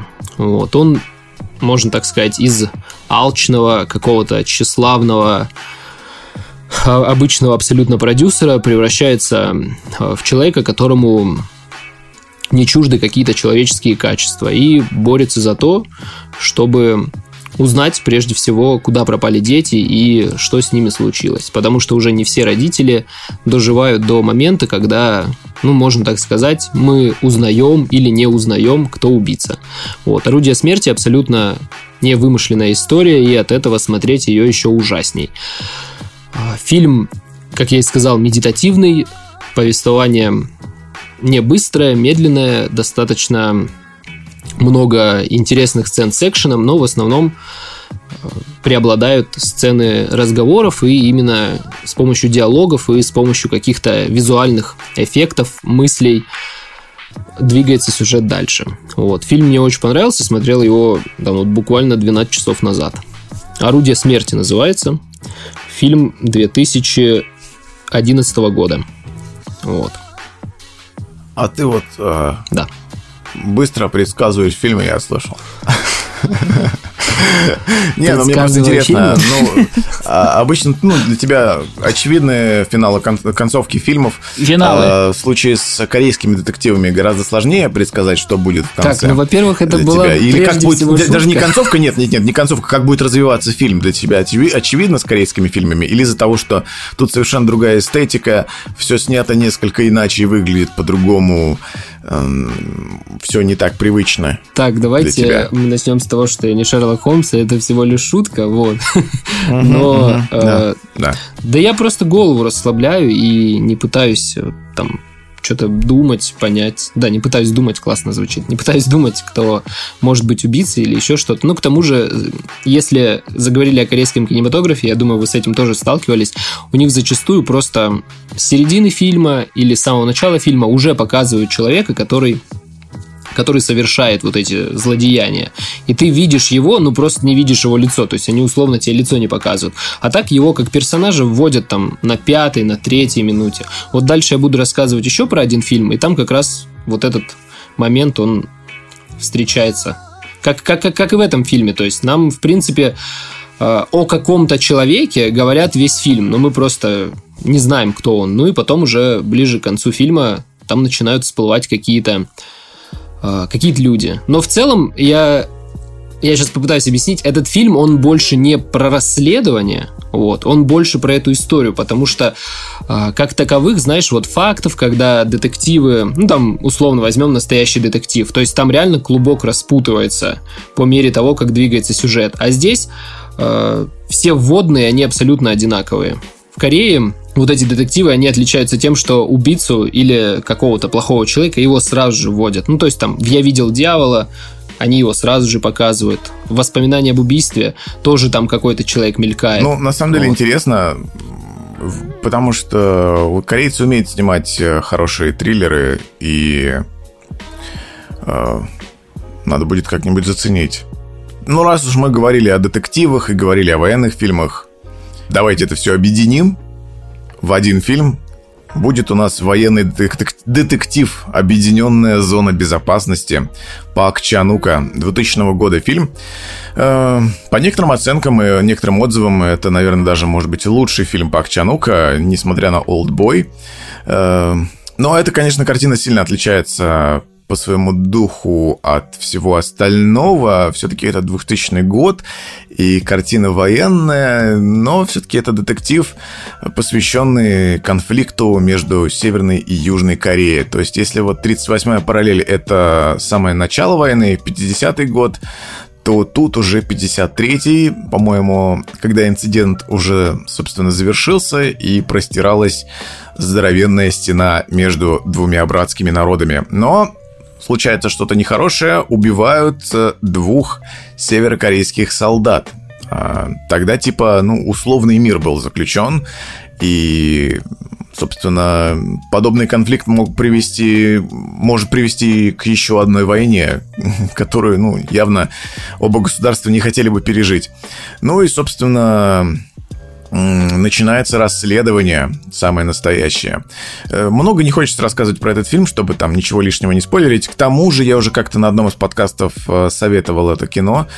И, естественно, и советую сейчас. Эм, эм, повествование ощущается необычно, опять же, за счет того, что это корейский фильм. И Пак Чанок, ну, если вы посмотрели на данный момент «Олдбой», хотя бы вы понимаете, что этот человек умеет талантливо снимать. Эм, это один из лучших корейских фильмов, на мой взгляд. Опять же, может отбивать сам факт того, что это военное кино, но, поверьте, оно того не стоит, потому что это скорее больше кино... Э, не стоит обходить стороной, потому что это все-таки кино о людях в первую очередь и о двух братских народах, которые конфликтовали, и, возможно, нам эта история тоже в какой-то мере может быть близка и интересна, и даже актуальна. Ну, потому что действительно люди могут э, конфликтовать по самым разным причинам, даже если они прям очень близкие друг другу по крови, и даже если вас объединяет и язык, и история. Поэтому очень советую глянуть э, Сложно мне как-то еще что-то добавить, чтобы вас сильно заинтересовать. Просто люто советую э, для вот поклонников качественного кино. Но опять же, не стоит, не стоит цепляться за слово военный. Тут нет вот прям такого лютого военного духа. Скорее поствоенный и детектив. Вот скорее вот эти два слова должны для вас хорошо характеризовать объединенную зону безопасности. Ну и, конечно же, три слова Пак Чанук – самые заветные, должны вас притянуть. Хотя Чанук это же одно слово, оно через дефис пишется. Хз. Хз. Хз это тоже имя чего-то, наверное. А, тяжело. Ну, на самом деле, не так, не так много фамилий и имен нужно запоминать. Пон Чун, Чун Хо, да, Пон Джун Хо, Пак Чанук это основные, пожалуй, две. А дальше все остальное. Ич Хандон это уже лапша. Кингунден и Конвельвань. Сон Пункин in Лин Йон Се и Лин Бен Хон. И Сон Хан Хо. Э, да, кстати, Сон Хан Хо снимается там э, в объединенной зоне безопасности, если вам интересно. Э, советую всем посмотреть, если вы просто любите хорошее кино, даже вне зависимости от увлеченности корейским кинематографом. Я вообще в шоке, то, что вот эти два чела со мной сейчас, э, которые разговаривают, не смотрели еще до сих пор. Двигаемся mm, дальше. Ну, давайте я теперь э, тоже долбану. На этот раз э, долбану по попсе. Э, это будет поезд в Пусан. Будет поезд... Yes. Пукан! Э, по сравнению с предыдущими картинами, которые мы обсуждали, этот куда проще во всех смыслах. Это народное кино, и там, амбиции этого фильма, как художественные, так и интеллектуальные, достаточно, достаточно скромны. Поэтому это такое более легкомысленное, такой фильм-катастрофа, развлекательный блокбастер. Это не глубокий корейский кинематограф, о котором мы вот разговариваем последние там 40 минут, час. это нужно сразу понимать, это попса, это большой массовый такой успех у корейского кинематографа, там один из самых кассовых фильмов, если не самый кассовый, уж в год выхода точно, и продвинувшийся в прокат на не только на, ну, на, на запад, к нам, до нас дошедший, то есть это вот именно такой фильм, ну, короче, летний блокбастер. Зомби-блокбастер. О чем картина, если вдруг вы ее еще не смотрели? Э, сеульский э, инвестиционный менеджер, по-моему, э, такой по натуре эгоист и трудоголик, разведенный, воспитывает там дочь 7-8, кажется, лет. И в свой день рождения эта дочка просит его свозить ее к матери в Пусан, ну, второй по величине корейский город. С самого начала нам показывают, что на улицах уже так довольно беспокойно. Э, там проносятся какие-то полицейские машины с мигалками, скорые. Непонятно откуда там валит дым, э, какие-то разбои, не знаю.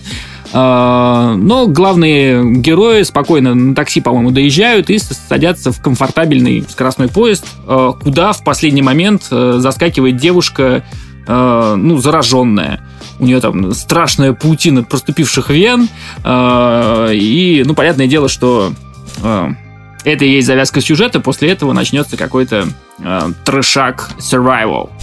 Вот. Ну, по жанру это, наверное, не столько зомби-триллер, сколько, не знаю, там, ну, какой-то классический фильм катастрофа. Это реально вот прям блокбастер, это не что-то такое прям совсем жесткое. Тут есть ну, место юмору. Тут жесткие сцены насилия, то есть Хотя не знаю, есть ли сцена, есть ли зомби-фильмы без сцен насилия, но тут как бы откровенно все показывают по-корейски. В этом плане все жестко и по-взрослому, но иногда даже смешно. Да, да, но это если, опять же, вы привыкли к каким-то голливудским шаблонам, то здесь чуть пожестче и чуть по правдоподобнее, что ли. Как-то так. Ну, опять же, там кровавее. И, и кровь льется настоящая, а не компьютерная. и э, зомби, кстати, зомби, кстати, немедленные, а они вот тут быстрые, это что радует. Они прям бегут. Да, бегут, да. Бегут, бегут, да, бегут, бегут. И, и это было необычно, как минимум. Вот. Ну, автор нас э, что, закрывает группу людей в замкнутом пространстве, ну и смотрит, как себя кто будет вести в смертельной опасности. И тут как бы вскрываются лица всех персонажей, там 8 их или сколько их было, 10, не так важно. Вот. Э, компанию, собственно говоря, вот этому мужчине со своей дочерью составляют там и какой-то обаятельный громила с беременной женой, и какие-то там две пожилые, по-моему, сестры, э, какой-то там топ-менеджер, и еще какая-то молодежь, подростки, там тинейджер, не знаю, какие-то ребята. Вот. Ну, э, и в сложной ситуации, как всегда, кто-то трусливо прячется за спинами других, э, а с виду кажется крутым, а кто-то там э, с кулаками и там с криком «Вам всем пизда!» бросится в толпу зомби, чтобы спасти всех остальных. Вот. Ну и как это часто бывает во многих фильмах, чем дороже костюм, тем отвратительнее человек, по большому счету, ну, за исключением там, за редким исключением, в нашем случае за исключением главного героя. Вот в остальном, ну, просто это вот отличный пример э, корейского блокбастера. Их на самом деле было довольно мало. Э, немножко напрашивается на сравнение там лента «Сквозь снег», опять же, Пон Джун Хо, который снимал. Э, но «Сквозь снег» это все-таки, опять же, куда более сложно устроенное кино с точки художественной, интеллектуальной, да и со всех остальных. Здесь это чистое развлекалово, и если вам нравятся, не знаю, какие-то зомби-фильмы, хочется немножко понервничать, но при этом не сильно напрягать голову, вот, э, возможно, это один из тех случаев, э, один из тех примеров, которые позволят вам как-то скрасить э, вечерок. Вот. Э, с точки зрения, опять же, тех, технической, очень все близко к Голливуду, нет никаких э, каких-то дерьмовых э, CGI там, или эффектов компьютерных. То есть все очень на приличном уровне сделано, глаз не режет, но, опять же, повторюсь, немножко другая интонация, немножко все по-другому и не так шаблонно, как вы уже сто раз видели на Западе. Поэтому я изначально не планировал э, советовать поезд Пустан, потому что он довольно попсовый. Но с другой стороны, я подумал, что для разнообразия, ну, разнообразия ради, почему бы и не, посовет, не посоветовать. Ну, его стоит просто хотя бы рассматривать, э, потому что его очень высоко оценивают. Даже если вы сейчас зайдете в топ кинопоиска по южнокорейским фильмам, он почему-то занимает, по-моему, третье или второе место, что рядом с Олдбоем и Паразитами для меня кажется диким. Но это ладно. А Юр, ты смотрел его? Нет, я не посмотрел, нет. нет. Не посмотрел? Нет. Ну, тогда давайте я добавлю свои пару монет. Плюсы и минусы для себя просто рассмотрю и попробую предостеречь, потому что мне, меня он немножко разочаровал. Почему и... Ладно, давайте сначала скажу плюсы. А, плюсы, очевидно, снято интересно, снято по-корейски и зрелищно. То есть тут очень большие масштабы. Тут не просто 2-3 зомби ходят, они бегут, и они прям толпами захватывают. Прям мясо. И жестокость тоже не стоит э, на месте. Все вот тоже присутствует. А, что еще? Ну, наверное, сам сеттинг, то, что это все построено вокруг поезда, ну, всякие разные интересные события могут происходить, ну и безумное отчаяние происходящего, потому что все идет по пиздецу. Просто вот везде. Куда не звонишь, не звонит главный, герой, везде все плохо. Вокруг тебя окружают поезда, и вокруг тебя окружают вагоны, в которых уже э, кишат зомби, и ты не знаешь, что делать. Э, ну и также, наверное, радует э, не окончательная реалистичность и серьезность происходящего. То есть, когда главные герои там начинают проталкиваться э, через толпу зомби и просто бить им рожи, это ну, выглядит смешно и забавно. То есть, это такое хорошее в этом плане развлекательное, необычное кино. Из минусов, э, ну, достаточно предсказуемо, кто останется в живых, то есть э, ничего в этом плане интересного для себя не увидите. Э, если вас такое разочаровывает, наверное, не стоит каких-то ожидания для себя строить, потому что, ну, прям совсем банально. Драматические моменты тоже очень сделаны, как вот я недавно говорил, как мне не нравится. То есть вот со слоумо, затянуто, со слезливой музыкой.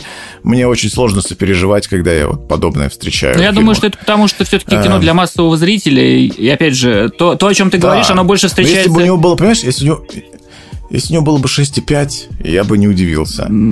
А если, когда я вижу там 7,5 на MDB кинопоиске, думаю, так, Хотя, знаете, э, у «Я легенда» хороший рейтинг. Ну, вроде, вроде «Я да, легенда». надо смотреть с Уиллом Смитом. Ну, 7,9 в России. О, нихера себе. Ну, да-да-да, неудивительно. Почему-то странно. Просто как-то, если это комедийный фильм, то оценка всегда низкая. И можно сказать, сказать, за балл можно увеличивать оценку. Если, допустим, вот мы в прошлом подкасте рассматривали детектив, у которого 6,3, по-моему, а, самый последний. А, это, оказывается, Дело очень Калини? солидный фильм, европейский. А, Нет, да-да-да. я Нет. его не смотрел пока что. А какой? А, Мистериум. А, да, да, да. У него тоже точно, там 6 да, с чем-то. Да. При этом это серьезный фильм. А угу. тут э, 7,5, что? И оно вот рядом с паразитами и олдбоем. А это просто, ну, шедевры кинематографа в целом, не только корейского. Поэтому чисто для разнообразия. Не, ну, Олдбой это и Паразитов оценка, по-моему, за 8 уходит. Просто, мне кажется, это немножко с завышенными ожиданиями пришел, а здесь оказалось кино довольно попсовое для массового зрителя, и вот как раз со всем этим пафосом, который ты так не любишь. Э, потому что вот то, о чем ты говоришь, когда вот потоньше... И съемка э, рапидом, да? Да, нет, наоборот, когда потоньше ты, тебе хочется, это все-таки мы больше видим именно в авторском фестивальном кино, не для массового. Да, человек смотрит зрителя. в окно, пьет кофе, причмокивает. Я вижу там свою жизнь. Да-да-да, когда нам показывают, условно говоря, я не знаю, окно в течение 10 минут, э, кто-то это может смотреть, а кому-то нет, невозможно. Ну, смотря вот, что э... происходит, я не знаю. А, бывает, понимаете, вот, э, допустим, есть э, фильмы... А, я, блин, я забыл этого режиссера, извините, пожалуйста. «Рестлер», Реквием по а, мечте. Ароновский. А, да, Даррен, Ароновский, Даррен Ароновский. Даррен Ароновский. Вот есть фильмы Даррена Ароновски, которые очень пафосными, мне кажется, чуть-чуть чрезмерно пафосными. Например, «Реквием по мечте» или Э, с Натали Портман. Лебедь, лебедь. А, да. Черный лебедь. лебедь. Мне он показался чуть-чуть пафосным, хотя на самом деле драматизм там был в тему. Он как раз вот этот пафос и вот эта э, темнота, а и крупные планы и слоумо, они как раз э, что ли, давали нам окунуться внутри, во внутренний мир героини. Но вот все равно я сильно пафос Сарановский недолюбливаю. Как раз он, когда снял немножко скромнее в фильме «Рестлер», мне вот очень доставило. Хотя концовка там тоже такая слоумо, драматичная, но там это было, как мне показалось, в тему. Э, просто, да, вот что-то... Не знаю почему. Вот я не знаю, почему мне вот это не нравится. Может быть, потому что я повстречал уже фильмы, которые меня эмоционально задевали без вот этих элементов, и я понимаю, что человек может как-то посерьезнее снять и повзрослее. И это отвлекает. Ну, так и есть, это просто давит, и некоторых людей это бесит, да, меня тоже зачастую это бесит. Вот, я с тобой согласен. Или фильм «Хатика». Ну, да. Он тоже, по-моему, очень хорошо оценен. Один из лучших, по-моему, фильмов. В топ-250 кинопоиска входит. Но меня он очень пробесил, потому что он весь на этом построен. На такой выжимке слез. Ну, это отдельный жанр. Постоянно да. играет на клавишных музыка вот это. Причем, ну, если честно, не самый лучший саундтрек на свете. Не Клин Мэнсел там и не, не кто-то такой прям... Не Ханс Зиммер там сочинял. а я не знаю кто. Просто простая музыка на клавишных, э, каталожную сейчас с YouTube скачаю бесплатную, примерно будет еще красивее даже. И собачка грустная. Почему-то, я не знаю, чисто психологически интересно, почему меня такое... Ну, в общем, давай тогда так сойдемся на том, что для любителей более такого интеллектуального авторского кино, наверное, поезд Пусан не подойдет, да и, возможно, люди э, с такими вкусами и не рассматривают подобный попкорн для того, чтобы что-то посмотреть. Э, этот фильм из нашего списка самый легкий, э, несмотря на то, что под там... пивас. Да, он именно подпивасный, он в меру там и расчетливо довольно-таки сентиментален, выглядит дорого, и, в принципе, к зомби теме. Ну, там есть какие-то новые небольшие детали, но в принципе не общие, ну, не слишком существенные. Поэтому, если вы там ищете что-то, вот, какого-то нового слова в жанре, его там нет. Но просто, опять же, нужно помнить, что это Корея, а не Голливуд, к которому мы очень сильно привыкли, где уже штамп на штампе, где уже сценарий читается, ну вот, э, даже если вы не Юра, вы читаете уже все с самого начала, все по одному и тому же вот сценарию делается. Если вы хотите чуть-чуть от этого отдохнуть, или вам уже действительно это приелось, вот Э, если вы видите, если вы видите сюжет наперед и понимаете, это уже было у коинов, вы все равно, на самом деле, можете развлечься. То есть я не жалею о том, что я этот фильм посмотрел. И в этом году, кстати, выйдет продолжение. И, скорее всего, я заценю. Тем более, релизов не так много. Тем более, релизов не так много, да. А вдруг еще и в России когда-нибудь снимут поезд Сапсан. Вот тогда... Вот тогда посмотрим, блин. Да. Да. А что такое можно вот с российской эстетикой чисто в России снять? Ну, кроме советских комедий. Есть поезд Москва, есть поезд Москва-Владивосток. Вот. Длинное название и песня уже такая есть. Не хочется, чтобы этот саундтрек напрашивался туда. Не, это реально, это, это же реально есть фильм такой. Есть фильм, там снимался Мэтсенджер, который у Тарантино снимался. Вау. Майкл Мэдсон. Да. Вы не смотрели? Как Стивен Сигал. Майкл Мэдсон много в русских фильмах играл, да. Я считаю, я предлагаю всех снять в одном фильме. Стивен Сигал, Майкл Мэтсон, Жерар Депардье. Николай Клетка. Кого-нибудь Николай еще. Клетка, Джонни Депп. Николай Клетка, нет, они же в русских не снимались. А вот кто прям вот снимался в русском, зашкварился? У Невского там, надо объединить. Ой, ну там много, да. Капустник сделать. Дэнни Треха даже в русском играл. Мачете да, наш Вот прям кто, кто часто. Ну, если это подойдет. Дакаска. Дакаска. Дакаскаса никто не знает. Так, мы только что слили финал нашего подкаста, ребят. Дакаскас, блядь, в корейском э, подкасте. Да, давай, Юра, топи, мочи последний фильм так, свой. Так, ладно, давайте давай. я дальше буду рассказывать про слепую. Да, последний фильм. Я, я наткнулся на него, когда искал в графе необычные сценарии корейского кинематографа. Вот, ну и наткнулся на слепую. Из всех фильмов, про которые я сегодня рассказывал, он понравился мне меньше всего, но история рассказывает о женщине, точнее, девушке, которая училась в, полицейском академии, э, в полицейской академии, но потом попадает в аварию и теряет зрение. Вот. Нам очень долго в начале фильма показывают то, как трудно жить человеку, который лишен зрения. У нее есть собака-поводырь, она сталкивается с миллионом разных э, препятствий, она не может вернуться на работу в полицию, хотя она очень хочет, но, как и любой человек, который потерял зрение, она прибавляет в других органах чувств. Вот. И однажды она отправляется в приют, в котором выросла, и навестить, так сказать, свою маму. Вот. И после приюта у нее происходит ссора с мамой, и она во время дождя ожидает на остановке. Вот такую сцену мы уже могли видеть. Я видел дьявола, только она намного искуснее снята, и там был снег, но примерно то же самое. Девушка одиноко стоит на остановке и подъезжает машина. Вот. Она думает, что это такси, э, садится благополучно в машину и едет. Вот. А, человек за рулем машины предлагает ей выпить некий кофе, от которого она отказывается, человек начинает злиться, и из-за этой ссоры они еще раз попадают в аварию. Вот. Этот человек, который находился за рулем... Это... Да, что? Не ночь на земле? Нет, нет. Ладно. Точно не Джармуш. Ладно. Вот, они попадают в аварию, человек обманом, а, об, обманывает девушку, говорит, что он сбил собаку, но что-то кладет в багажник. Вот. Девушка чудом успевает убежать от похитителя и, как хороший законопослушный гражданин, направляется в отдел полиции, рассказывает эту историю, говорит, что находилась в такси, полностью благодаря своим органам чувств она его не видела, но описывает, сколько ему было лет, как от него пахло и прочее, прочее, прочее. Мелкие наблюдения, все она подмечает и рассказывает это детективу, который берется расследовать это дело, но зацепок почти никаких нет, когда в один момент приходит молодой парень, вот, рассказывает другую версию истории, которая отличается от версии этой девушки. Ему, разумеется, никто не верит, все думают, что он пришел из-за вознаграждения, и вот этот самый человек, который похищает девушек, и жертвой, жертвой которого чуть не стала наша главная героиня, он замечает вот этого паренька и открывает охоту. А. На детектива, Б. На слепую даму и В. На вот этого паренька, который работал в службе доставки и стал случайным свидетелем того происшествия, которое произошло в темный дождливый вечер. Вот. И которая не могла увидеть главная героиня, а он увидел.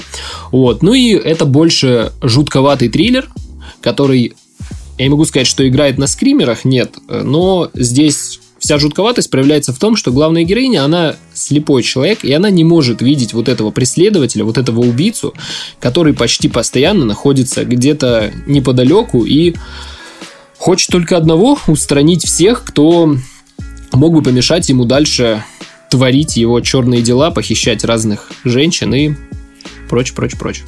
Вот. Интересно звучит сценарий.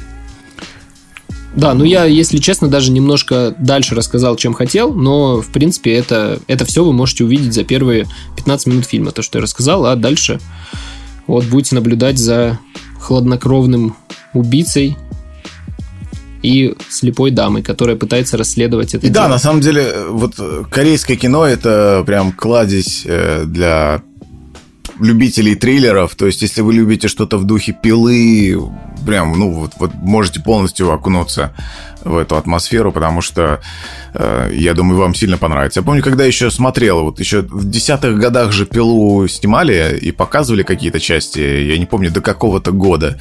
И там третья была норм, пятая была даже норм, а потом как-то вообще хреново стало. И, ну, я помню, что мне хотелось что-нибудь необычное, с неожиданными ходами, с какой-то умеренной кровавостью, жестокостью, ну, чтобы без всякой фальши. И помню, мне да, как корейские раз... детективы и триллеры. Мне, помню, как раз э, корейский кинематограф зашел из-за этого. Ну, собственно, все, да. Нет никаких фильмов, которые еще можно было бы добавить. Да нет. Ну, мы можем только сказать о всех вот этих фильмах, о которых мы просто в диалоге разговаривали, что, мол, Какие-то из них мы видели, да, еще достаточно. А, ну да, есть э, есть, если вам еще нужно до кучи хороших фильмов, и это реально хорошие, для некоторых, может быть, они одни из самых лучших, во всяком случае, в списках они фигурируют, я их смотрел и могу от себя точно посоветовать. Это «Горечь и сладость», «Сочувствие господину мести», «Сочувствие госпоже мести», это трилогия мести Пак Чанука, э, второй частью, которая является Old Boy, поэтому прям можно в список себе занести. Но они несколько, кстати, иные по духу, сразу вам скажу. Человек из ниоткуда и еще э, весна, лето, осень, зима и снова весна такой меланхоличный, мелодраматичный. И мать фильм. еще есть. Мать. Мать, мать у тебя да. есть мать! У нее чефир. Да, это тоже Пак Чханук. Э, да, это тоже Пак Чханук, брат. Вот, как-то так. И, э, собственно, на этом, наверное, все. Мы обсудили несколько фильмов. Очень интересен корейский кинематограф нам, и мы вам тоже советуем на него обращать внимание посмотрите «Паразитов», если вы про это ничего не знаете, посмотрите обязательно. Ну, блин, человек э, получил, получили они Оскар за этот фильм, но не просто так, поверьте. Выиграли у доста- достаточно серьезных картин, ну, того же Джокера. Ну, тут э, про Оскар важно э, понять, что американцы вообще не признают другой кинематограф, а здесь э, как бы Голливуд сказал, что не только существует другой кинематограф, так он еще и сильнее, чем все то, что выходило в тот год. А в тот год выходило, ну, послушайте наш подкаст про Оскар, просто э, шедевр на шедевре. Год великолепный Да, был, подкаст да. просто шедевр. А касаемо паразитов, даже до сих пор, вот э, я посмотрел, ну, не знаю, 20, наверное, корейских фильмов, 15 точно. Я могу сказать, что он выделяется сильно до сих пор на фоне всего, что я просмотрел. Вот «Паразиты» достаточно уникальный фильм. И я надеюсь, что вас он привлечет э, к корейскому кинематографу так же, как и нас.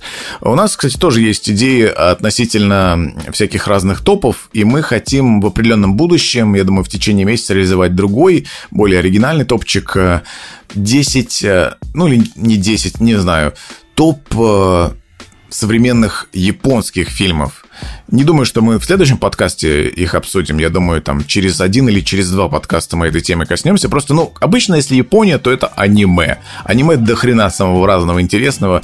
С ума можно сойти, как его можно смотреть. Э, просто слишком много всего. Может быть, по полнометражному мы тоже рано или поздно пройдемся. Но вот интересно заглянуть на японский кинематограф, потому что то, что я смотрел, из японского кино мне казалось даже более необычным, чем корейское кино. Корейское как-то по ощущениям, что ли, более западное, а японский кинематограф мне казался более странным. Мы, опять же, не будем там в Киросаву окунаться слишком далеко, я думаю, это будет занудно. И так понятно, что это все гениально и круто, офигенно, и в 52 году было снято. А коснемся именно современного и посмотрим, э, что вообще там есть э, прикольное. Да? Да! Да, есть слова еще какие-то у вас тоже. И вы кончили? Да, все. Конечно. Все идут гулять, шашлыки, машлыки сегодня. День Победы, салют будут смотреть. Да, да, да. Поздравляем всех э, с победой над всем, чем только можно. Встретимся в следующий раз. Э, спасибо, что слушали нас. Э, спасибо вам. Огромное счастье, радости, любви. Чмоки-чпоки. Пока. Пока. Всем пока.